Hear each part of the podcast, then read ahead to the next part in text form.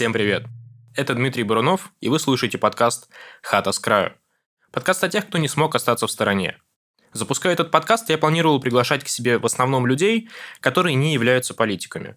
Мне кажется, такие герои гораздо ближе большинству слушателей, и они больше похожи на нас самих и в чем-то человечнее, если можно так выразиться. Но этот выпуск станет исключением, и повод для этого более чем весомый – выборы в Государственную Думу. Независимых кандидатов на выборы в парламент не так много, и один из них – мой сегодняшний гость – Роман Юниман, политик, экс-кандидат в Московскую городскую думу и основатель политического движения «Общество будущее». Рома, привет. Да, всем привет. Дима, привет. Обычно я делю подкаст примерно на две части. В первой мы общаемся про основной вид деятельности гостя, не связанный с политикой, а во второй обсуждаем гражданскую позицию и вовлечение в политическую жизнь. Но у тебя вообще все, куда ни ткни, это про политику, поэтому я предлагаю разделить наше общение следующим образом. В первой части мы поговорим о твоих взглядах и идеологических установках, вокруг которых ты объединяешь своих сторонников. А во второй конкретно про выборы в Государственную Думу в этом году. Угу, да, супер. Ты позиционируешь себя как национал-демократ. Угу. Как коротко, но емко ты опишешь свои взгляды любому, даже совсем не посвященному человеку? Ну, обычно я использую такую формулировку «я выступаю за сильную и свободную Россию». Ну, то есть, как бы сильное – это слово «национал», свободное – слово «демократ». Но вообще, конечно, к этому слову я пришел скорее от некой безысходности, потому что ну, в современной России у нас все понятия перевернуты с ног на голову. Если ты приходишь кстати, тоже такой небольшой тест. Вот, Дим, как думаешь, какое слово для избирателей, вот обычных в Чертаново, является самым большим ругательством? Вот хуже нет. О, Чертаново, окраина Москвы, юг. Ну, кстати, я думаю, что националист не самое страшное. Ну, это да, это тоже плохо, но вот не самое страшное. Либерал? Да, в точку. Ну, типа, хуже всего это слово э, либерал. И мы когда, в общем, ну, тоже, там, я ходил, рассказывал, я, я поэтому разные слова обычно использовал. Но если себя как бы именно позиционировать как либерал, это вот просто, потому что у людей э, ну, не связано академическое понятие либерализма с там, реальными его практиками. Да? То есть у них, ты им говоришь либерал, они такие, а, понятно, агент Запада, а, хочет развалить Россию, все ясно, короче, нет, чувак, иди отсюда. И поэтому, то есть, э, слово националист мне тоже не нравится, потому что там сразу у людей Гитлер возникает, и вот как-то вот не то, что нужно. Потому что, ну, с академической точки зрения я, назовем так, национально ориентированный либерал вот если прям взять и книжку открыть, и вот mm-hmm. меня как-то классифицировать. Но э, в российских реалиях, конечно, как бы эти слова нельзя так использовать. Поэтому я, во-первых, стараюсь в целом, ну, как бы не э, называть себя каким-то словом и не ставить это впереди меня. Ну, то есть для избирателей тем более. То есть я им рассказываю, во что я верю. Я верю вот в это, в это, в это, в это, в это. Я сейчас тоже, кстати, перечислю. А потом спрашиваю, ну, кто я? Ну, они такие, ну, это типа вроде какие-то нормальные штуки. Но ярлыки-то все равно вешают. Да, да, да, да. И поэтому для того, чтобы оградить себя от потенциально более плохих ярлыков, я выбрал довольно противоречивый национал-демократ. Потому что все-таки так, демократ, но национал, национал-демократ. То есть, типа, хейт с двух сторон вот, можно словить. Да, и поэтому вот как-то так. Я обычно, если тоже коротко объяснить, говорю, что я за сильную свободную Россию. То есть, э, я считаю, что нельзя добиться... Во-первых, государство у нас существует для народа, а не наоборот. И нельзя добиться сильной страны, сильного народа, благополучного народа без свободы внутренней. Ну, то есть это какие-то утопии тоталитарные обычно. Если перейти конкретно uh-huh. к пунктам, на которые ты можешь разбить свою идеологическую uh-huh. платформу, свою систему взглядов, как бы ты их перечислил? Uh-huh.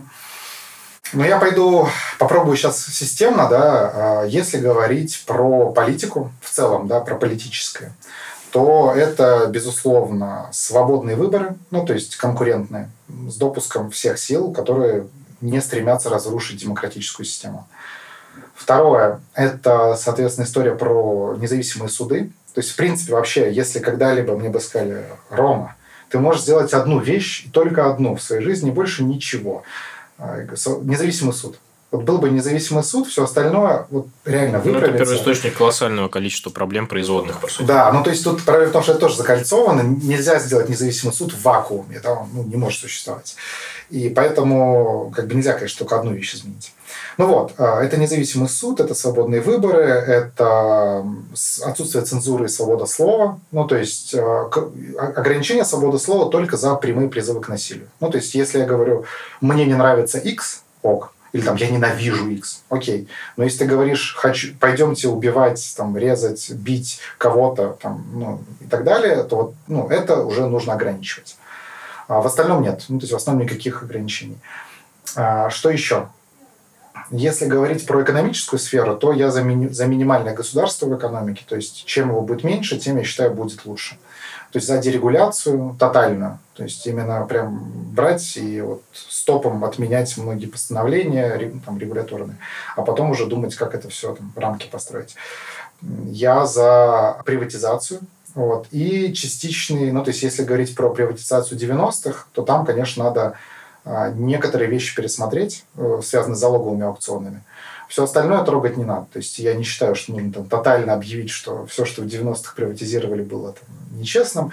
Но вот какие-то отдельные случаи стоит пересмотреть даже сейчас. Вот. Что ты подразумеваешь под пересмотреть? А, суд ну, то есть э, там парламентская комиссия, ну, какая-то комиссия общественная, да, и которая принимает решение после там годичного обсуждения вот, ну, вот этого, всех этих бюрократических процессов, и которая э, сами в отношении тех, кого решение вынесено, могут оспорить. Ну, то есть никакого, никаких троек, которые приходят э, к бизнесу и говорят, все, чуваки. Ну, то есть там речь идет типа о 10, вот сколько там случаев было залоговых аукционов, вот просто просмотреть еще раз все ли было сделано правильно. Вот, вот про эту часть. Э, что еще с, с точки зрения экономики? Я считаю, что нам нужно уходить. То есть нам, с одной стороны, ну, понятно, что нефть составляет очень много, очень значительную часть нашей экономики. Э, нам не нужно от нее вот прям закрывать нефтяные вышки, там, отказываться, там, сыпать голову пеплом, но нам необходимо развивать высокотехнологичный экспорт. Ну, то есть э, сейчас стартапы из России уезжают, потому что из России даже невозможно экспортировать э, продукцию высокотехнологичную. Валютный контроль просто зарежет ее. В общем, ну, как бы вот я считаю, что только через экспорт и включение в глобальные цепочки добавленной стоимости мы сможем вырасти экономически. Не в изоляции, не в автарке, да, вот не в этом. Внешняя политика. А, Крым я считаю российским. А, я не считаю, что необходимо вот сейчас взять и там... Не так, с одной стороны, я считаю, что необходимо стремиться к существованию э, русского народа в максимально едином правовом экономическом поле, но я не считаю, что необходимо сейчас там вводить войска, там захватывать все приграничные территории. Нет. Ну, то есть мягкая интеграция, мягкая сила, там, экономически это делать. Вот Фактически иридент это самое, да, возвращение угу. утраченных русских земель, но при этом не кровью, а скорее через, да. через soft power, так называемый, да, ну, есть, уже, если да, вдруг понадобится. Да, да, то есть наша задача же какая, да, в том, чтобы, а, ну, повторюсь, под русскими я подразумеваю а, именно людей, которые говорят на русском языке и считают себя русскими, а, нам нужно, чтобы они жили нормально. Если они формально будут иметь другой паспорт, ну окей. Но, то есть, грубо говоря, мне не так важно, вот Северный Казахстан, да, вот территория, откуда там мои предки родом. Мне не так важно, чтобы он ну, формально входил в состав Российской Федерации, сколько чтобы, а, если там живут русские, то они учились на русском языке, они имели связь с Россией, их не дискриминировали там. Ну, то есть, чтобы они а, были полноценными, ну, то есть, имели полный спектр прав. Вот. Вот к этому нужно стремиться. Это не значит, что нужно там, не знаю, а, забыть про них, а скорее вот э, постепенно вовлекать их, да, то есть какие-то программы по, ну, к примеру, обучению этих э, граждан, ну, там, этих, этих людей в там, наших универах, или, там, не знаю, выдача гражданства им, ну, к примеру, да, по упрощенной схеме. Пусть живут там, но там с гражданством. Ну, в общем, там есть много схем, включая там завод э, российского бизнеса на эти территории, и хотя это там аренда каких-то, там, не знаю, важных ключевых узлов под коммерческую нужду. Ну, то есть, в общем, там это можно сделать гибридно, без э, там, военных действий, без вот этого всего. Ну, примеров тому в мире достаточно, да, поэтому да, я да, понимаю. Да, да. Вот. Э, что еще могу? Ну да, я в целом считаю Россию европейской страной. То есть никакого там третьего пути, вот всей этой э, дугинизма, вот этого всего. При этом я не уверен, что мы можем войти в Европейский Союз. Я думаю, что нас, нас там не ждут и вряд ли когда-либо будут. А, но это не значит, что мы должны, там, опять же, отгородиться от европейского культурного наследия, от Европы вот, какой-то стеной вот, себя противопоставлять. Нет. Мы должны быть лучшей версией Европы. Да? То есть я не сторонник происходящих процессов того же движения БЛМ, ну, вот всего этого связанного с этим. И поэтому считаю, что мы можем как бы европейскую культуру в ее первоначальном понимании как-то вот сохранить у себя. И, может быть, стать ее апологетами в, неком, в некоем роде. Пока это... что апологеты – это, видимо, Польша. Да, ну то есть нам... Со своими перекосами. У них, да, то есть у них там свои, свои приколы. Я не считаю, что необходимо полностью там, запрещать аборты, потому что ну, это в итоге приведет к тому, что они просто все едут в соседние страны, их делают. Аборты плохо, но бороться с ними нужно не запретом ну, то есть а, просвещением, ну, то есть, э, не знаю, их в любом случае нужно оставлять для там, а, насильственных действий, да, ну, там, для, если ребенок очень больной рождается, ну, в общем, не все готовы взять такую ответственность. Но главный смысл э, в снижении количества абортов, он идет за счет того, чтобы, ну, грубо говоря, правильная пропаганда. Вот. То есть правильная пропаганда, она здесь, мне кажется, ключевая роль играет. Вот. Э, если еще говорить про внутреннее деление, я считаю, что нам необходимо передавать как можно больше власти на муниципальный уровень.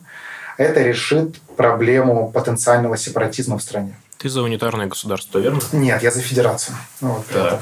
Я за федерацию, но с сильными муниципалитетами. То есть нам необходимо от регионов очень многое передать в муниципалитеты, а все, что ну, как бы с федеративного уровня можно передать, передать на региональный. Почему не унитарное государство? Мне кажется, очень э, сложно будет его организовать на, с точки зрения усилий на это потраченных. В смысле убедить э, субъекта отказаться угу. от своего статуса? Угу. Ну, то есть, я считаю, что легче провернуть идею с трансфертом полномочий на муниципальный уровень, потому что тогда, ну, грубо говоря, если у вас есть там Татарстан, ну, давайте сразу как бы с, с, со сложного начнем. И если мы говорим, вот мы у Татарстана, а, то есть мы передаем часть федеральных полномочий, но отбираем множество региональных в пользу города Казань, ну, к примеру. А, как у нас может выражаться недовольство? В виде митингов. Если э, мэрии Казани передают больше полномочия, вряд ли она захочет организовывать митинги на ее территории, ну, в общем, чтобы этого не было. То есть нам необходимо растить муниципалитеты. Так делает Евросоюз, ну, не совсем. Он растит регионы внутри стран в противовес э, национальным государствам для того, чтобы... Вот, то же самое, только с муниципалитетами. А во-вторых, потому что это не... Это снимет вот эту вечную... Сейчас есть страхи относительно того, что при любом политическом кризисе или экономическом Россия развалится. Они, понятно почему есть, потому что у нас 30 лет назад страна развалилась, и развалилась ровно по границам национальных республик. А, поэтому, в принципе, существование ну, там, долгосрочное национальных республик, я считаю, что их нужно переформатировать. Вот. Ну, то есть в одноранговые субъекты, там, я их назвал губерниями в проекте Конституции нашем. Можно назвать их землями, можно назвать их э, ну, как-нибудь еще, ну, то есть областями, но область просто звучит как-то так. Э, и Соответственно, если мы при этом передаем полномочия, мы их забираем у центра и передаем в Казань, Казань никогда от России не отделится, как город. Это снимает вот этот страх, что сейчас все разрушится. При этом, если мы убираем нацреспублики, то нам важно понимать, что нам ни в коем случае нельзя, ну, скажем так, это не значит, что мы отменяем татар или там якутов, да, или там бурятов. Татар отменить. Да. Ну, то есть мы просто передаем в том числе вопрос языковой на уровень муниципалитета. Вот есть у нас татарский город небольшой, да, где большинство татары. Они хотят изучать татарский язык. А, так как мы, напоминаю, да, вот в этой идеальной модели мы полномочия и деньги оставляем на нижнем уровне, то мы проводим голосование, хотите татарский? Боже, да пусть у вас все вывески будут на татарском, если вы хотите. Да? А, ну, там, с дублированием на русский, понятное дело, но вот как бы за ваши деньги любой каприз. А соседнее село, там город, да, в котором русские живут, им не нужен татарский язык. Они как бы голосуют и его не изучают. И в итоге мы получаем а, более мозаичную Россию, ну, то есть она будет более различная вот именно в городах, да, города будут разными. Но при этом мы не получаем каких-то вот таких этнических анклавов, да, которые мыслят себя отдельно от нашей страны. Ну, конфликтных точек, по идее, должно быть меньше, судя по тому, что ты говоришь. Ну, хорошо бы к этому прийти. То есть меня часто задавали вопрос, как это реализовать. Ну, зависит от того, в какой момент это начать делать. Там, сейчас одна ситуация, через 10 лет будет другая. Допустим, 10 лет назад можно было субъекты объединять, и всем было пофиг. Ну, вот, а сейчас попробовали э, этот Ямало-Ненецкий присоединить да. к Архангельскому, и что получилось? Вот. Поэтому надо будет смотреть по ситуации, но я думаю, это вполне можно сделать без там, жертв, без, ну, вот, короче, без каких-то суперволнений. Что-то еще к основным пунктам? А, а да, последнее, да, про внешнюю политику. Я считаю, что Россия должна быть таким а, всемирным хабом для а, русских людей и всех коренных народов. Ну, то есть для тех, у кого нет своего государства помимо России. Татары, чеченцы, якуты, ну, русские в, первую, ну, в том числе, да, конечно. И мы должны всех людей, а, кто вот себя мыслит в этой категории, то есть мы должны быть постоянным домом для них. Как Израиль является домом для евреев, то есть ты знаешь, если ты еврей, ты можешь всегда там, туда приехать, переехать, у тебя есть как бы опция.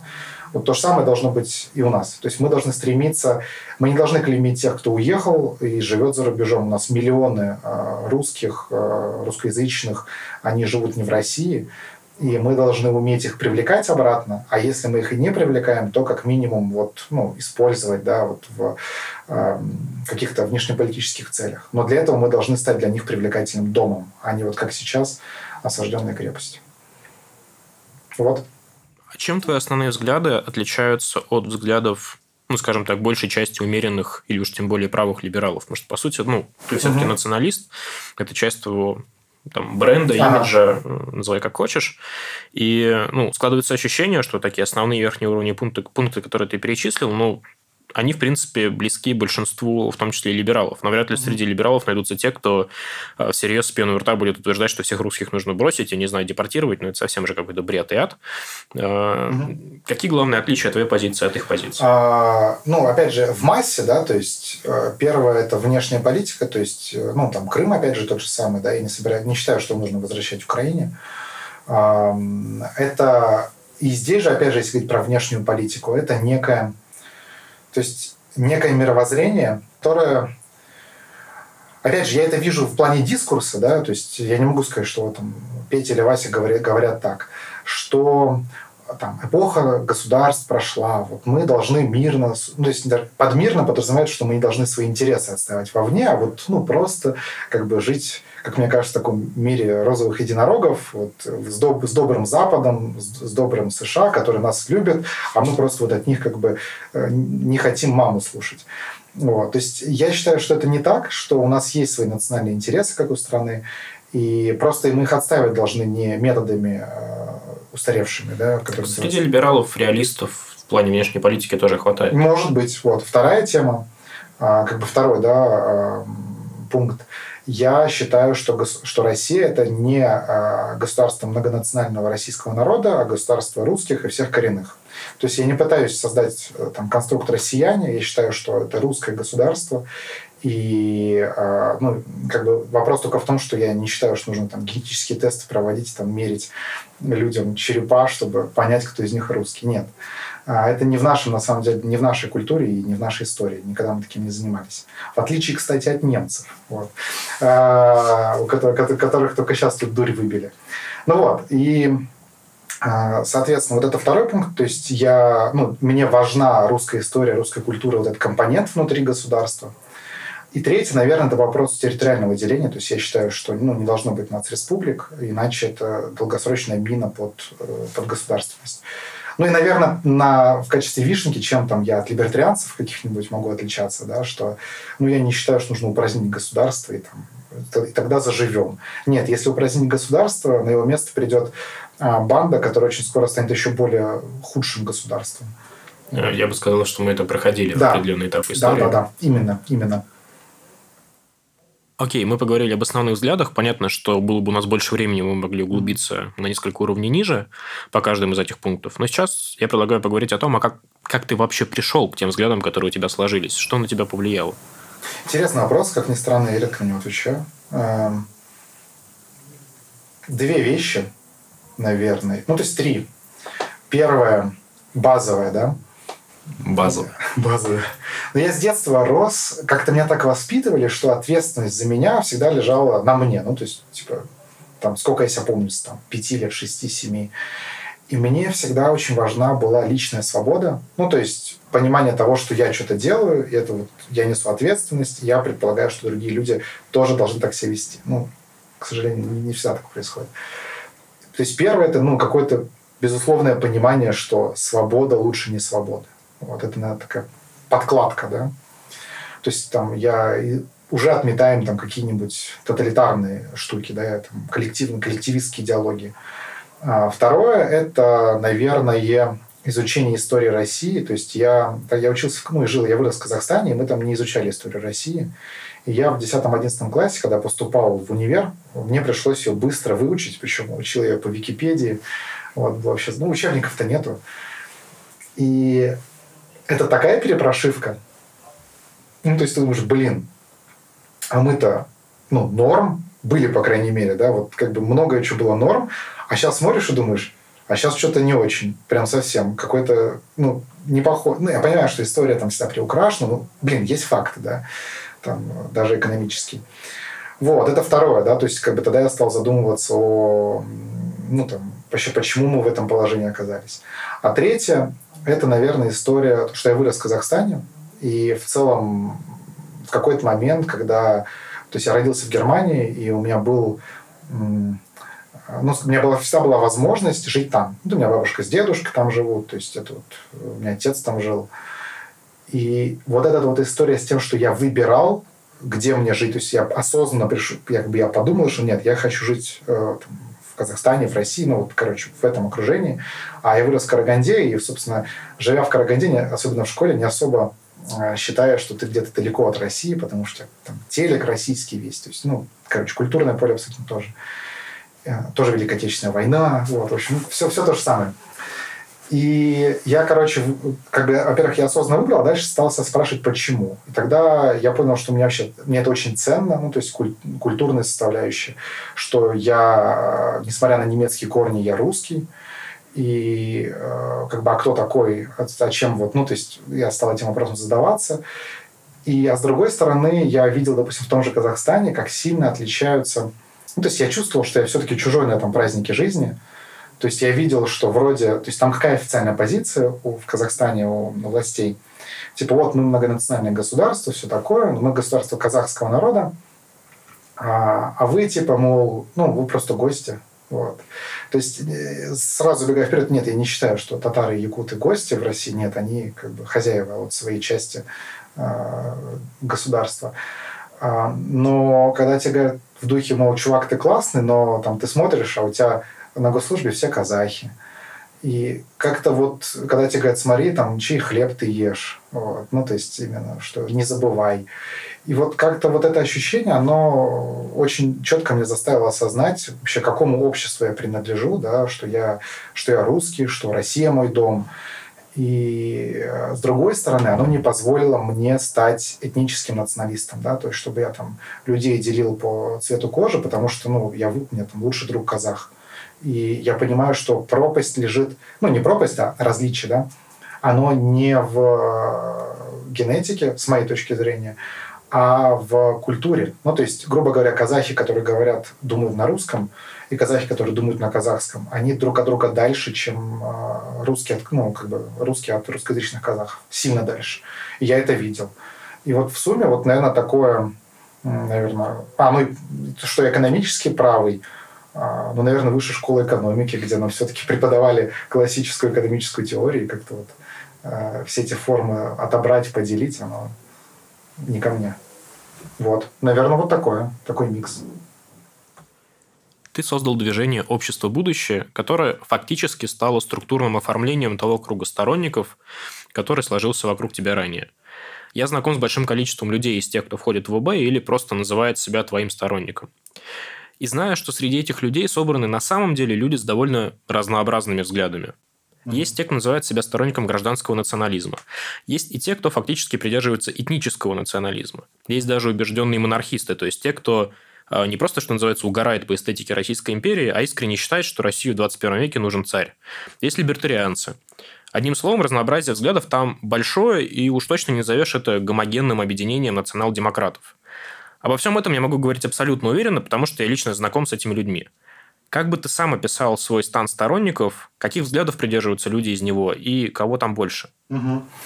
А, очень верно подмечено, это действительно разные люди. Ну, то есть это некий спектр, а, и практически с каждой из этих групп они знают, каких взглядов придерживаюсь я. То есть там, я не монархист, хотя я ну, считаю там, период Российской империи наивысшей точкой, точкой рассвета России за всю историю, но я понимаю, что ну, не вернуться сейчас к монархии. Да? То есть в целом я считаю, что конституционная монархия это довольно неплохо, ну, типа вот Англии да, или Испании, потому что она позволяет отделить фигуру власти от фигуры управления. И как бы шишки сыпятся на, на премьер-министра, а как бы власть вся такая в, в белом э, существует. Но ее нельзя как бы установить. То есть мы не можем сказать, так, типа завтра возвращаем Романовых. Ну, то есть оно, может, гипотетически такой момент может быть, но я вижу там вероятность этого там, 1%, одну тысячную процент. Ну, в общем, очень низкую. И поэтому не считаю нужным сейчас публично вот за это выступать. А, то есть гипотетически, да, но это как? Гипотетический коммунизм тоже хорош. Вот, супер, но только недостижимый, по пути к нему можно много чего настрогать. Ну вот, э, и все эти там этнические националисты, ну, в смысле, э, в том числе они, а, они все знают, или там либертарианцы, они знают, что а, каких позиций я придерживаюсь. Там, в случае либертарианцев, что я там, не собираюсь государство отменять, я не анкап, не анархокапиталист. А в случае этнических националистов, что я не сторонник этнического национализма и скорее даже считаю, что это деструктивный вид национализма. А, они это знают. Я считаю, видимо, ну, они меня поддерживают, наверное, из каких-то личных качеств или из того, что понимают, что ну, появление пока что какого-то публичного политика, который бы полностью их точку зрения отражал, оно ну, там, не ну, там его нет, либо они считают... По сути, альтернатив тебе нет для этого лагеря, даже ну, наверное, различий. Наверное, да. То есть, э, отчасти, думаю, да. То есть, это там отчасти где-то по любви, где-то где вынуждено. И я в целом считаю это нормальным. То есть, я, ну, как бы понимаю, что а многие, некоторые группы моих сторонников между собой даже могут не ужиться. Вот. Вполне тоже есть такое, и примеры такие есть. Вот они, кстати, дальше поговорим. Да, и но это нужно, то есть политика это всегда искусство союзов, то есть у тебя есть некая группа базовая, да, то есть моя самая базовая базовая, да, база.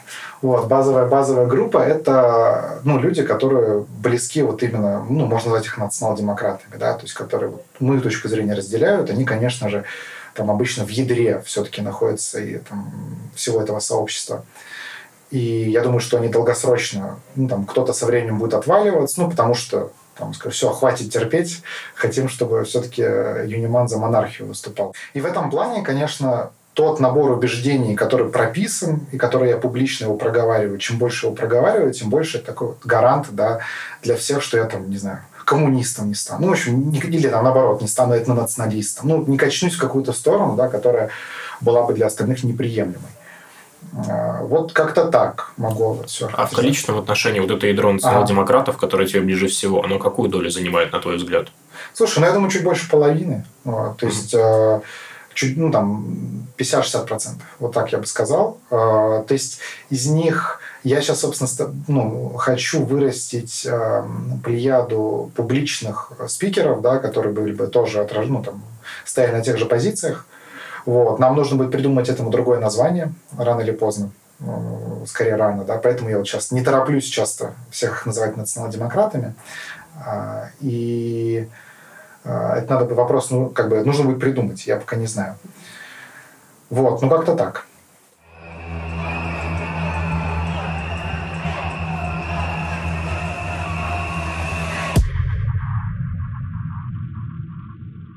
Ты, в принципе, уже упомянул это, но давай поговорим об этом подробнее.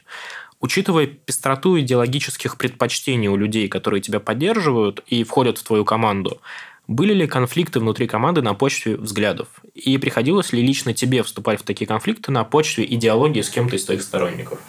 Ну вот если мы говорим все-таки про круг сторонников взглядов, то ну, были какие-то перепалки, но вот такого, что прям конфликт, да, там с последствиями или ну такой прям тяжелый конфликт нет такого пока не было Это вполне возможно.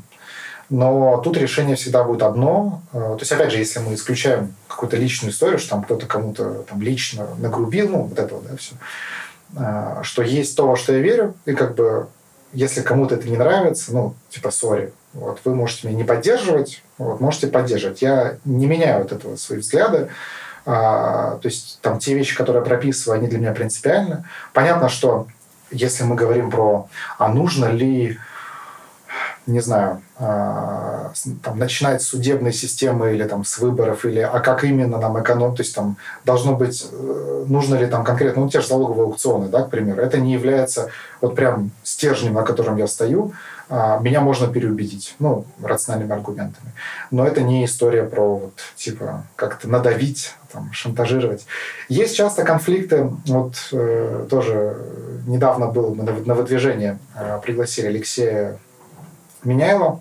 А, он ну, не входит в мою команду, тоже, чтобы было понятно, а, или там в какой-то прям круг сторонников. Он скорее, ну, я его считаю в данной ситуации политической, когда мы живем в авторитарном государстве, я считаю его вот а, таким политическим союзником именно в деле демократизации России. В частности, ну, там мы с ним в вопросе по Крыму расходимся, но, опять же, я считаю, что сейчас главная угроза правому движению, национал-демократическому, кому угодно, это не, опять же, берем слова в кавычки, либералы, э, там, не э, там, демократы, вот, не оппозиция, а прежде всего сама власть. Вот, потому что э, ну, за 20 лет именно это и происходило. Все какие-то около правые движения всегда гасились властью, и ну, Э, в общем, как бы я поэтому не считаю необходимым вставать в позицию, что вот как бы на зло там а, на зло Навальному или там еще кому-то пойду э, дружить э, с Путиным. Нет, это неправильная позиция сейчас. А как ты думаешь, как к тебе относятся либералы? Ну и, в принципе, у тебя же есть опыт общения с ними и публичной полемики, дискуссии. И как ты сам относишься к ним? Либералы в контексте этого вопроса возьмем максимально широко, угу. и не просто какая-то там мини-тусовочка, хотя, наверное, какие-то яркие персонажи есть оттуда, а вот в целом. Ну, кто-то меня не любит, опять же. А, часть, допустим, вот есть там Александр Замятин. А, он, кстати, не либерал, он левый, марксист. Но вот в... Ну, он сам себя так, сам себя так позиционирует. Но вот в максимально широком смысле он, конечно, тоже либерал, как, ну, на самом деле, в максимально широком смысле, и мы в оппозиции тоже вот где-то близко к этому. А, с точки зрения обывателя такого обычного. Но а, там, ну не знаю, Янкаускас меня любит, вот он уже либерал.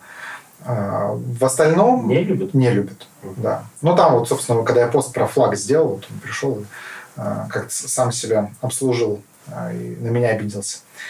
Но э, я думаю, что ну, то есть они все знают о том, за что я выступаю. Их, конечно, большинство из них, наверное, смущает э, какая-то вот э, компонента про русских, там, про Крым, про Крым, наверное, даже больше э, в моей повестке.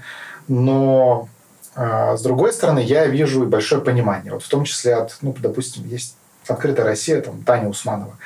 Они мне недавно в конце года вручили там премию одну, то есть там было пять или шесть оппозиционных деятелей, вот, и мне вручили за э, формулировку, потому что вроде адекват, за адекватную правую повестку, вот как-то так. То есть э, я что, как бы, чего я хочу вообще добиться, да? Я хочу, чтобы э, долгосрочно, речь не про год, два и не пять, это будет и после Путина, чтобы вот это вот, назовем пока ее условно, национал-демократическая повестка, что мы за свободу, но мы отстаиваем интересы России и русских, она стала общим консенсусом. Ну, то есть э, в этом консенсусе, конечно, будет большой плюрализм. Там будет и для социал-демократов, и для там, более радикальных левых э, место найдется, и для более радикальных правых найдется. Но нам необходимо поменять э, вот эту вот советскую установку, что у нас как бы никаких русских нету, и вот вообще давайте типа, пройдем, забудем, проехали. Вот. А, поэтому по-разному относятся. Я думаю, в целом многие, большинство, я уверен, я знаю, э, понимают, что сейчас у нас противник один. Понятно, что потом мы в парламенте, собственно, как Меняйло, да, я сказал, в парламенте мы будем с противоположных сторон друг на друга орать, э, там, кричать, дискутировать. Ну, как, как на Украине бить, конечно, не будем друг друга. Ну, в общем, но имеется в Раде. А, но вот как-то так. А пока у нас нет парламента, нам нужно добиться, чтобы он появился. И как ты относишься к либералам? Да, как я отношусь. Тоже по-разному. Ну, то есть я... А, они тоже, тоже разные. То есть есть, есть либералы, которые за Крым. Вот, ну, к примеру. Их мало. А, то есть я... Можешь привести пример какого-нибудь медийного? Надо подумать. Сейчас скажу. Или нет? И тут выяснилось, что их нет. Так, нет, стоп. А, кто-то точно был с позиции в духе про... А, стоп. Ну, как бы, как ни странно, это Навальный, он его не собирается возвращать. Ну, то есть при всем, опять же, да, там мы с ним расходимся, он в плане более левый в экономике, он, э, там, не знаю, не уверен, насколько он, кстати, там, тот же гражданский националист, ну, неважно, да. А, но вот по Крыму э, я не уверен, насколько там, я с ним общался, из того, что он говорил. Он сказал фразу, что Крым – это не бутерброд. Она может означать любое. Многозначительно. Да, она может означать любое. И все в ней видят разное. Ну, то есть, э, типа, более левые либералы видят, что э, нет, он собирается его вернуть, потому что бутерброд возвращают. Более правые видят, что нет, там ничего не возвращают. Господи, люди всерьез обсуждают формулировку, что Крым это не бутерброд, да, просто да, политическое да. искусство. Э, Россия 2021, да. И э, но дело в том, что Навальный, прежде всего, популист. Если он придет к власти, э, возвращать Крым будет политическим самоубийством. Я, в общем, из этого исхожу. Ну, просто опять же, я могу ошибаться, но вот он один из тех, кто не предлагает там сию же минуту э, первым пунктом повестки. Я, я абсолютно согласен с тобой в этом плане. Мне всегда интересно, а что сделал бы Максим Кац, если бы когда-нибудь он э, пришел к власти, э, стал бы он возвращать Крым или нет, стал бы он стрелять себе в политическую, в плане политической карьеры из дробовика в голову. Вот кажется, что нет. Мне тоже кажется, он как бы придумал какую-то хитрую э, формулировку, когда вот в духе голландские высоты это другое. Ну, то есть, знаете, вот время прошло много. Я же когда говорил, я имел в виду, что 10 лет, ну, когда 10 лет не прошло, нужно возвращать. А 10 лет, вот есть исследования, которые показывают, что за 10 лет, э, в общем, все. И э, это, конечно, да. Вот, поэтому по-разному относятся. Я тоже по-разному отношусь. А, на самом деле мне сейчас важно, с одной стороны, понимать, что мы расходимся в каких-то позициях, это нормально. Но конкретно сейчас э, ну, мы поставлены в то, что мы находимся с одной стороны в кавычках баррикад. Да? И каким-то тактическим союзом я, конечно, готов, в том числе, допустим, вот извините мне, Лена Янчук из КПРФ, да, э, коммунисты, они мне очень сильно, она мне сильно помогает в районных проблемах. Ну, потому что я понимаю, что да, мы с ней расходимся по вопросу э, экономическим вопросам, мы с ней э, там, расходимся там, по многим еще вопросам, но как бы вот конкретно сейчас э, мы можем коллаборироваться для решения районных проблем. Как твои сторонники относятся к таким временным альянсам? По-разному. Ну, то есть, части, конечно, это не нравится. То есть, у них сразу, если такое возникает, то вот, ага, все, Юниман перекрасился. То есть, но, опять же, можно входить в союзы, э, создавая вин, ну, выигрышные для обеих сторон ситуации. А, то есть не, не все есть, конечно, можно так войти в союз, что ты проиграешь в итоге очень сильно, да, там и твоя идеологическая позиция, твои сторонники проиграют.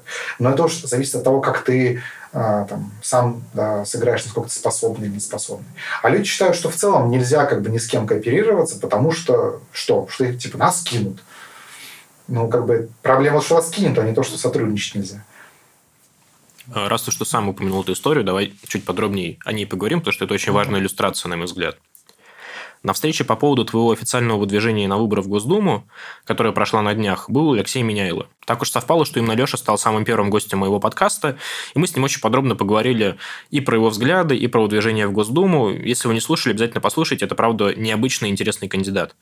Так как эта история уже утекла в паблик, это сам я упомянул, я думаю, можем открыто это обсудить. Mm-hmm. На той встрече Алексея сначала освистали, а потом еще и царское телевидение Егора Просвирнина задало ему вопросы про Крым и Украину, результатом которых стало цитата «Либераху порвало». Есть ощущение, что ты изначально пригласил Лешу как раз, чтобы показать, что ты кандидат не только от националистов. Тебе так или иначе необходима поддержка либералов, иначе даже борьба в одном единственном одномандатном округе имеет не очень много шансов на успех. И вот каким отторжением закончилась эта попытка. При том, что Леша, ну, явно не самый неудачный гость, учитывая то, что он сам себя считает традиционалистом. Отталкиваясь от этой иллюстрации, у меня есть два вопроса. Назовем их тактический и стратегический. Угу. Тактический. Как ты планируешь завоевать поддержку либералов на выборах в Госдуму? Так, ну сначала прокомментирую то, что ты э, сказал. Э, там мы его звали э, для двух, как бы две цели было. Первое, показать, что у нас не какой-то, извините, голландский штурвал, где э, все в одно лицо говорят э, просто, ну, там, комплементарные вещи. А, это первое. А второе, да, показать, то есть как бы обеспечить выход э, нашей повестки на его аудиторию, ну, которой мы показали, что вот мы а, тоже в оппозиционном лагере.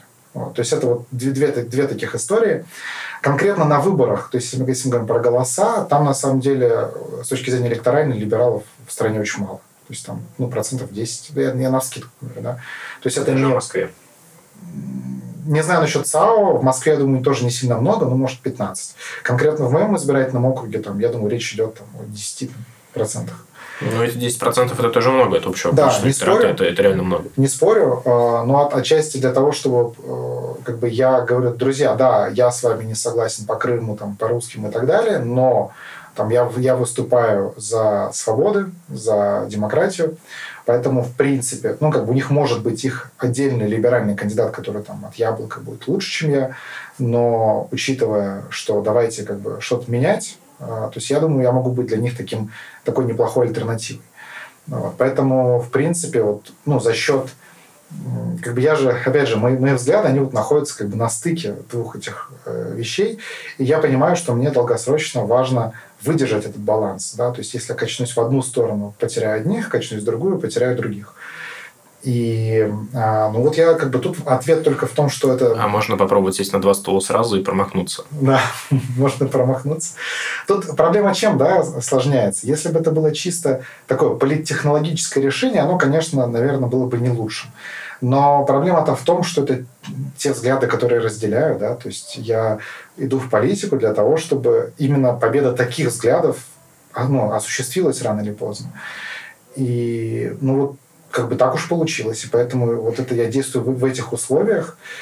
И в данном случае, как бы, чтобы не получилось э, ну, какого-то крена в одну сторону со временем, я именно поэтому их проговариваю постоянно, и я их там записываю, да, чтобы вот у самого, то есть мне не важно, чтобы другие на меня надавят, и я такой, ой, извините, отказываюсь от своих слов, а скорее, чтобы я сам там в пылу какого-то ресентимента не вот э, как бы ну, сам себя не начал есть. В общем, если говорить в контексте угу. Госдумы, каких-то специальных э, попыток понравиться либералам у тебя не будет, ты просто будешь продолжать ту же привычную тебе искреннюю риторику, которую ты да, вел до этого. Да, ну то есть э, она, им, она нравится либералам в части, в части общедемократических вещей, да. Угу. То есть э, я для них не идеальный кандидат, но вот как бы часто что есть. Тогда вопрос стратегический. Угу. Я думаю, что самой главной задачей, которая стояла и стоит до сих пор перед националистами, каких угодно течений, это прорвать тот пузырь, в котором они существуют уже много лет. Это может быть не очень радостная мысль для многих людей из этого лагеря, но в действительности э, вот эта, прости господи, националистическая тусовка очень небольшая. Аудитория эта была создана еще до тебя, до того, как начал политическую карьеру, преимущественно спутником и погромом и другими изданиями.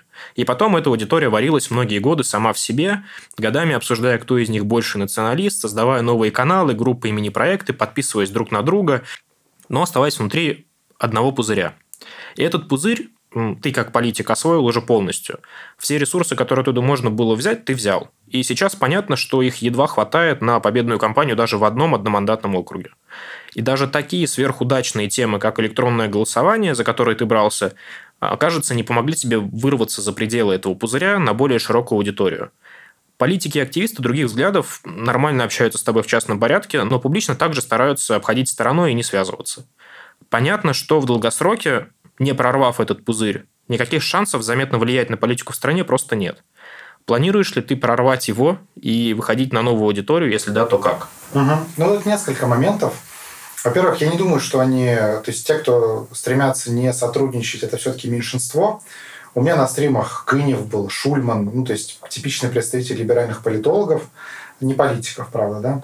А, если говорить про политиков, ну, тоже Меняйло был у меня и на стриме, да, и на выдвижении.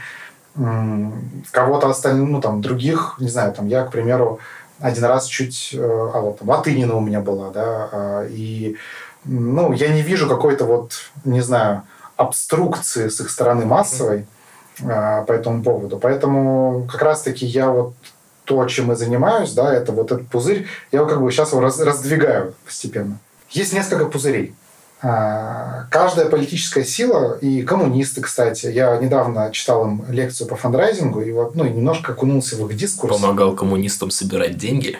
Не, я просто рассказывал. Вот попался Виньман. Я, я, им, я им рассказывал, как э, фандрайзить, ну, потому что я считаю, что чем больше человек будет уметь э, собирать независимо средства на политику, тем ну, как бы на целом политика в стране станет прикольнее, конкурентнее, там, интереснее, да, а какие-то традиционные структуры поумирают. Поэтому это была такая мина под КПРФ. Ну, там, на самом деле, ладно, там про коммунистов это не совсем так. Меня туда Сергей Цукасов пригласил, э, активист э, Севера Москвы, тоже он левый либерал, или, может быть, даже соци социалист, я не знаю. И мы с ним очень э, коллаборируемся по районным вопросам. Он организовал Академию муниципальных депутатов, и там в основном КПРФ, но как бы не только. Вот, это я так. Уж там, когда я пришел, я понял, что там большинство коммунисты. Ну, в общем, Сергею не буду Это была ловушка. Да, Сергею отказывать не буду, да, и в целом, ладно, расскажем людям, как это все работает. А, соответственно, у них тоже есть свой пузырь, и все мы, в том числе, допустим, либералы, у них просто пузырь побольше, так уж сложилось сейчас. А, кстати, не всегда так было. Там в нулевых у них был очень маленький маргинализированный пузырь, и расширил его, кстати, Навальный очень сильно. А, вот. И, соответственно, у нас есть, во-первых, пузыри вот такие внутриполитические, это нормально, они нужны. Но второй уровень – это о том, как выходить на потенциальных сторонников, нормисов, таких, ну, обычных людей, которые а, интересуются политикой, но а, ну, как, не принадлежат какому-то стану определенному. А, это вот первая группа, да, в отношении кого нужно выходить из пузыря. А вторая группа – это избиратели. А, и там, на самом деле, разные вещи. То есть важно понимать, что если мы говорим про вот там эти 10% потенциальных политически активных да, людей, кто могут быть там, сторонниками, донорами, активистами и так далее, то а, здесь а, на них можно выходить, то есть мы на них и будем выходить с помощью избирательной кампании вот, в Госдуму для того, чтобы вот узнали обо мне как о потенциальном сильном, сильном кандидате. Если говорить про избирателей, то на самом деле сейчас ни у кого нет такого ресурса, кроме Навального. Он вышел, но ничего это ему, ну, как бы это не, не позволило пока ему достичь цели. И на них нам вообще, как бы это более важная задача, потому что нам на них нужно будет выходить. То есть нам нужно будет там 10, 20, 30 процентов э, всего населения России привлекать на свою сторону. И им как раз-таки в этом плане, э, как мне кажется, национал-демократическая повестка, она может зайти. Потому что Крым возвращать не хотят, но от государства устали. И вот если я по пунктам я проговариваю там обычному чуваку из Чертанова, он в целом такой, ну да, вроде типа нормально. А, поэтому на них пока я выхожу только в рамках 210-го э, одномандатного округа. А Чертанова южная, центральная, Бутово северная, южная. Я с него, если вы там прописаны, то обязательно поставьте подпись за выдвижение. Ну вот, ладно, минутка рекламы. к этому подкасту, пожалуйста. Да, да. Вот, минутка рекламы и э, на них мы будем выходить. На них обычно, э, ну, на них мы будем выходить с такой как бы общей социальной повесткой. И вообще, на самом деле, та сила, э, в том числе, кстати, либералы, да, если они, они или мы, кто угодно, хочет завоевать поддержку значительной части граждан, то нужно выходить с социальной повесткой, очень сильной, потому что людей мало волнует внешняя политика сейчас, их мало волнует даже вопрос свобод, их больше вопрос волнует деньги где? Хлеба. Да. То есть где деньги, и нам не важно, кто нам их даст, коммунист Бондаренко или там еще кто-то, или еще кто-то, ну, типа, верните деньги. Ну, во многом поэтому мне кажется, что первые годы я надеюсь, что постпутинская Россия, когда она наступит, они будут достаточно левые, да, если не да. сказать красные. То есть мы на ближайшее да, там типа. Да. Я, я говорю, на самом деле будет очень э, вот, позволю себе сыграть в, там, в прогнозиста. А, я думаю, я с тобой полностью согласен. Я считаю, что первые эти годы они будут прям супер левыми, и внезапно все поймут, в том числе под все, я имею в виду такой городской средний класс, которые более либеральные обычно. А, что мы тут пока, пока мы тут как бы это перемалывали там, друг с другом, там как-то общались, а, где-то где ссорились, ругались и так далее, там КПРФ или около коммунисты взяли там 40% или там 55%, мы такие, о, Привет, Советский Союз. Ну да, то есть там, конечно, ну там не Советский Союз будет, но мало не покажется никому. И вот это вот будет, вот это будет очень важная нить, поэтому как бы важно понимать, да, что тоже все эти пузыри, они тоже трансформируются. Я думаю, через 10 лет просто из-за течения времени мы будем жить, ну, нас расклады будут абсолютно другими. Какими, зависит отчасти от нас, отчасти от ну, внешних сил. Вот. Уважаемые граждане, просьба разойтись, не мешать проходу другим гражданам. Ваша акция не согласована с органами государственной власти. Мой следующий вопрос очень тесно связан с предыдущим. Мы определили, что пузырь прорывать все-таки необходимо, и ты пытаешься это делать, пусть угу. пока и не с очень большим успехом. И ну, вот, относительно. То есть ну, относительно. Да. Прогресс есть, но явно меньше, чем нужно и хотелось бы. И вот тут хочется поговорить про атрибутику, которую ты вел для своих сторонников, угу. ну или будет правильнее сказать, продвигаешь в среде угу. своих сторонников. Потому что она-то, как представляется, не очень помогает прорывать этот пузырь, а скорее наоборот – Прежде всего, я имею в виду имперский флаг образца 1914 года. Это где на бело-сине-красном триколоре в углу желтый квадрат и в нем орел, а также косоворотки. Для начала маленькая историческая справка. Как вообще появился этот флаг? 12 августа 1914 года циркуляром министра внутренних дел было предписано на манифестациях и для, цитату, употребления в частном быту использовать новый флаг, который по композиции соответствовал дворцовому штандарту императора. Новый флаг не вводился как обязательный, и его использование лишь разрешалось. Символика флага подчеркивала единение царя с народом. Утвердить флаг в качестве официального помешала сначала февральская, а затем Октябрьская революция. То есть главная идея этого флага – показать единение народа и царя. И надо сказать, что эта идея считывается и сегодня. Я уже видел примеры либералов, того же Янкаускаса, которые нападали на тебя за выбор этого флага. Логично предположить, что и у людей не очень-то политизированных наверняка возникает вопрос касательно такого выбора. Э, месседж не совсем понятен, тем более, что ты, как и большая часть твоих сторонников, не монархисты. Почему же в таком случае ты выбрал этот флаг и какую идею он должен доносить до людей? Угу. Ну, я в первую очередь его вижу как э, флаг э, идеологический. Ну, то есть, типа, это не история про то есть это и косоворотка, и флаг – это все история для, скорее, уже типа существующей аудитории, как вот ну, некие, некие атрибуты. Да, там. У коммунистов есть красный флаг. Я сомневаюсь, что придя к власти, они поменяют флаг России на, на ну, типа, на флаг СССР. Хотя, ну, ну вот тут есть вопросики. Да, ну, в общем, я, я к тому, что, да, у них тоже есть некие отличительные символы, и здесь э, до этого этот флаг он не особо использовался. То есть э, орел, мы там специально сделали его черным, ну, в плане мы убрали с него э, геральдическую геральдику, там щиты и все остальное, а, именно для того, чтобы показать как бы вот некую, некую все-таки современность этого флага. А, история идет не про единение царя с народом, скорее про выбор от, какого, от какой государственности вести отчет. Не от э, советской, а от еще как бы дореволюционной, от вот древней нашей государственности. Зачем не устраивает э, триколор, который был вообще, по сути, изначальным? То есть... Ну, конкретно та имперка просто потому, чтобы дистанцироваться от, э, ну, скажем так, ну, она как бы несет те, не те смыслы, которые, как мне кажется, нам нужны. То есть такого национализма старой формации. Вот. Э, и поэтому ну, мы взяли другие символы.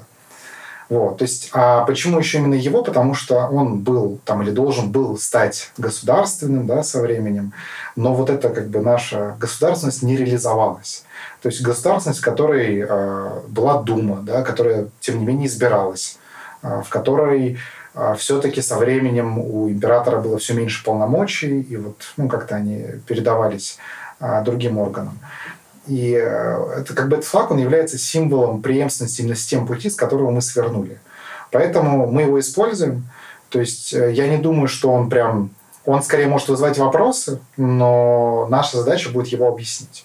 То есть просто брать, э, как бы если мы, если мы никаких символов не возьмем, то ну, это будет Очень странно. А триколор-то обычный, который сейчас уже у нас так используется, чем не подходит? Не, а мы его тоже используем. То есть мы его, вот если мы когда-нибудь пойдем, ну, в смысле, не если, а когда а, мы выйдем на какие-то митинги, где нужны будут флаги, у нас будут и эти флаги, и триколор, то есть они будут как перемешиваться, да, то есть это флаг, назовем его так, идеологический, да, а вот, ну, это флаг российский.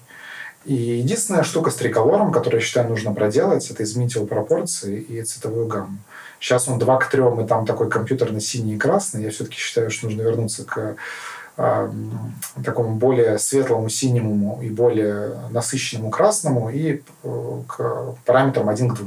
Но это, опять же, это вопрос уже такой вкусовой. Такое ощущение, что госфлагом ты видишь тот триколор, который уже есть, а тот флаг, который вы используете образца 1914 года, это скорее а такой протопартийный флаг, который в будущем перерастет в, я не знаю, партийное знамя. Ну, вот что-то вроде, да. То есть mm-hmm. я хочу, чтобы а, то слово, которое мы придумали вместо слова национал-демократия, оно вот было вместе с этим флагом. Вот. Или если мы не придумаем, а смиримся со словом национал-демократия, то вот они, чтобы они ассоциировались и вот ассоциировались с чем-то таким ну и касательно косовороток, чтобы закрыть эту тему. Тут, в общем, все проще. Это действительно традиционная одежда русских, уходящая корнями глубоко в историю, но тут тоже есть нюансы, как говорится. А, во-первых, э, встречал мысль, что это русская пародия на вышиванки. И сами же русские националисты как могут высмеивают украинских националистов, в том числе за приверженность вышиванкам, которыми пытаются прикрыть идеологическую пустоту и создать какой-то миф вокруг украинской идентичности. Тут и правда напрашивается параллель, и хочется понять, вдохновлялся ли ты примером вышиванок и зачем вообще начал популяризацию косовороток? Да нет, не вдохновлялся. Ну, то есть, я там, ну, отличаются не как минимум вышивкой, да, то есть, здесь, э, ну, я считаю, что нужно просто постараться. То есть, все, что я сейчас делаю с косоворотками, это эксперимент. Я пытаюсь попробовать изобрести э, повседневную такую casual, smart casual косоворотку, которую можно будет носить и которая будет нормальной. А, это не процесс года, это там, ну, не знаю, еще несколько лет как минимум нужно будет там, смотреть на результат. А, но почему я это делаю? Мне, ну, есть просто, тут мне просто нравится косоворотка. И так получилось, мне все время подарили 6 а, лет назад на день рождения. Я такой, прикольно. Она была, ну, тоже такая очень строгая, э, серая, там ее часто носил. И здесь у меня возникла такая идея, что это может быть такой отличительной чертой. Я не собираюсь ее пихать везде, потому что, опять же, ну, то есть нет цели э, стать таким Ванькой-народником, да. А, есть цель попробовать привнести этот элемент в повседневную одежду, ну, допустим, как а, ну вот, ну, или попробовать привнести это в, национальную, в повседневную одежду, допустим, как баварцы, которые свои ледерхозен носят и как бы, ну... Но они их носят все-таки не каждый день, в основном это скорее да. исключение. Ну, то есть, они их не... То есть, я не думаю, что нам нужно... Э, то есть, пока что это не на каждый день, со временем, наверное, если приживется, да, то есть, если там, людям понравится, ну, будем смотреть на динамику. Вот. Хорошо, тогда нюанс второй. Угу. Я, как и ты, и как большинство твоих сторонников, во многом вдохновляюсь периодом последних лет Российской империи. Теми годами, когда страна из тупика уже вышла и стояла на пути развития, причем стремительного. Но потом все закончилось переворотом, и сама власть немало в этом виновата. Но речь сейчас будет не об этом, а о том, какое место косоворотка занимала в тех событиях. Фактически косоворотка в те годы стала символом разного рода революционеров, подпольщиков и вообще всех рабоче-крестьянских врагов тогдашнего строя. Потом она же стала символом, например, уничтожения высшей школы в первые десятилетия советской власти, когда проходила ее пролетаризация. Бывших людей репрессировали, и их заменяли новые студенты из крестьян и рабочих, которые специально носили косоворотки и выражались подчеркнуто грубо, чтобы как можно больше походить на правильный класс. А, посмотри на фото рабфаков тех лет, например, почти на всех учащихся косоворотки рядом будут сидеть пока еще уцелевшие преподаватели из бывших, а, совсем не в косоворотках. Строго говоря, если бы те люди, которыми вы вдохновляетесь, тот же Столыпин, например, каким-то чудом могли бы сегодня оказаться на встрече «Общество будущее», где сидят люди в косоворотках, скорее всего, они бы побежали сдавать вас ближайшему городовому, потому что приняли бы за кружок социалистов-революционеров.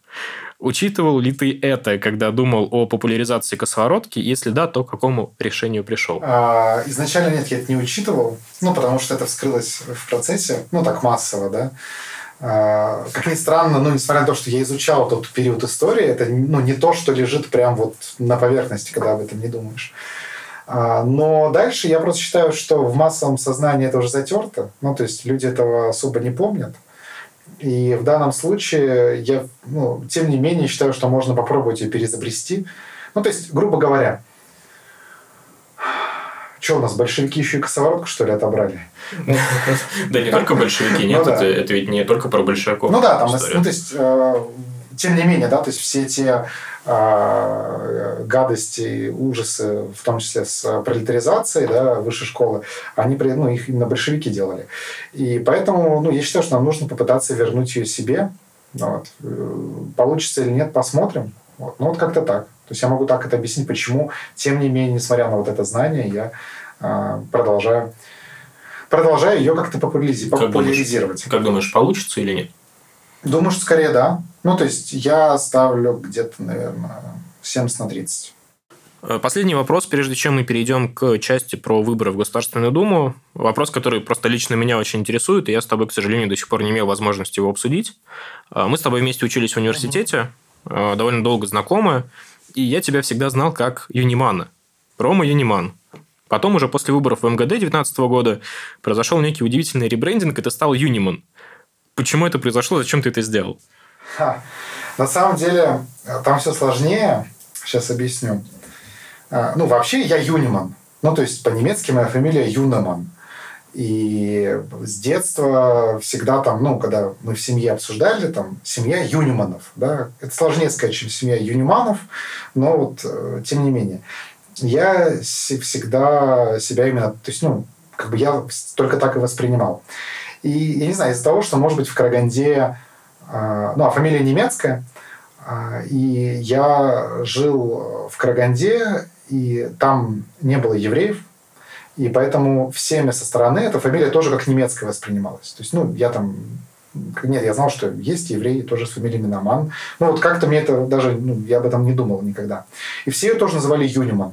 Все учителя, все вот... э, э, редко кто говорил Юниман, и это, по-моему, были учителя, которые мне не нравились. А, И потом... Смех за кадром сейчас происходит. Да. Потом, когда я приехал в Москву, здесь ее все... То есть, во-первых, меня несколько раз звали а, на еврейские похороны нести гроб. Буквально. Я говорю, вы уж меня простите, но... То есть, там нужны были евреи-мужчины, да? Я говорю, сори, но как бы не совсем, не туда. Промах. Да, промахнулись. И э, все называли э, меня Юниманом. Ну, я как-то я к этому относился нормально. Ну, то есть, я не то, что прям мне это нравилось, но я такой, ну, что же я буду всем говорить, что я Юним? Ну, ладно, пусть Ну, называют. и гроб понесу. Мальчик, который не умел отказываться. Вот. Э, И как-то я, в общем, ну, то есть я никому, ну, то есть сам я себя называл Юниман, и вот э, как-то так оно существовало долго. А потом, потом, э, ближе вот к выборам, я столкнулся, там следующая фаза пошла. Я когда людям рассказывал, там приходил в Чертаново, говорю, здравствуйте, меня зовут Роман Юниман. Они такие, Роман кто? Я говорю, Юниман. А, Юниман. То есть на слух Юниман воспринимается сильно лучше, чем Юниман, потому что ну, съедается окончание, и вот люди такие, что? Ну, то есть это было просто сильно легче объяснять. Я качнулся в ту сторону, то есть и вот прям, ну, и на самом деле сейчас, когда я буду ходить а, по дворам на выборах в Госдуму, я тоже буду говорить, здравствуйте, я Роман Юниман. Потому что рифмуется, потому что слышно легче и так далее. Но потом, после выборов, я подумал, блин, ну я-то все-таки Юниман, что за, как бы, ну, не знаю, мне... Я подумал, буду рассказывать людям, с которыми я лично знаком, что вообще как бы я Юниман, хотите называйте как хотите, но вот а, и вот люди как-то стали меняться. Потому что до этого у меня всегда была какое, какая дихотомия, ну вот в детстве, я имею в виду, до, Мос- до того, как я в Москву переехал. В семье э, ну, какие-то близкие друзья Юниман, а вот какие-нибудь люди, которые хотели как-то меня куда-то, не знаю, э, что-то от меня хотели со стороны, они всегда Юниман. И вот у меня как бы, когда я, если вы заметите, когда я говорю о себе в третьем лице от чего-то имени, я говорю, да вот этот Юниман, ну, то есть, э, вот у меня так оно работает внутри, да, что Юниман это я как бы я, а Юниман это вот, типа, какой-то публичный я в третьем лице. А, И поэтому я просто стал об этом рассказывать, и часть людей стала вот, ну, там, менять а, ударение. Но мне, на самом деле, сейчас это не, ну, не принципиально. То есть, эм, а, это скорее вот о том, почему это случилось. э, в стане твоих э, сторонников правых националистических Ага. взглядов не было людей, которые принимали тебя за еврея и каким-то образом негативили в твой адрес? Да постоянно. Слушайте, там куча всяких есть правых пабликов, где каждый раз люди перепридумывают одну и ту же, а, одну и ту же исковерканную версию моей фамилии и думают, что это, типа, не знаю, ну, что новое, да? А, Юдеман. О, ну, типа, вот Ну, Я это- недавно видел картинку, где тебя с Леонидом Волковым поставили рядом, написали что-то в духе, там, найдите, найдите 10 отличий, вот мы раскрыли сионистский заговор. Ну, то есть, слушайте, типа вот все эти люди, которые еврейские заговоры ищут, э, часть, ну, там, такие суперэтнические националисты, ну, не все из них, но там большая часть. Ну что, соболезную, что я могу сказать. Вот, сидите дальше в пабликах общайтесь. Гражданским националистам привет, остальным соболезную. Да, да, да.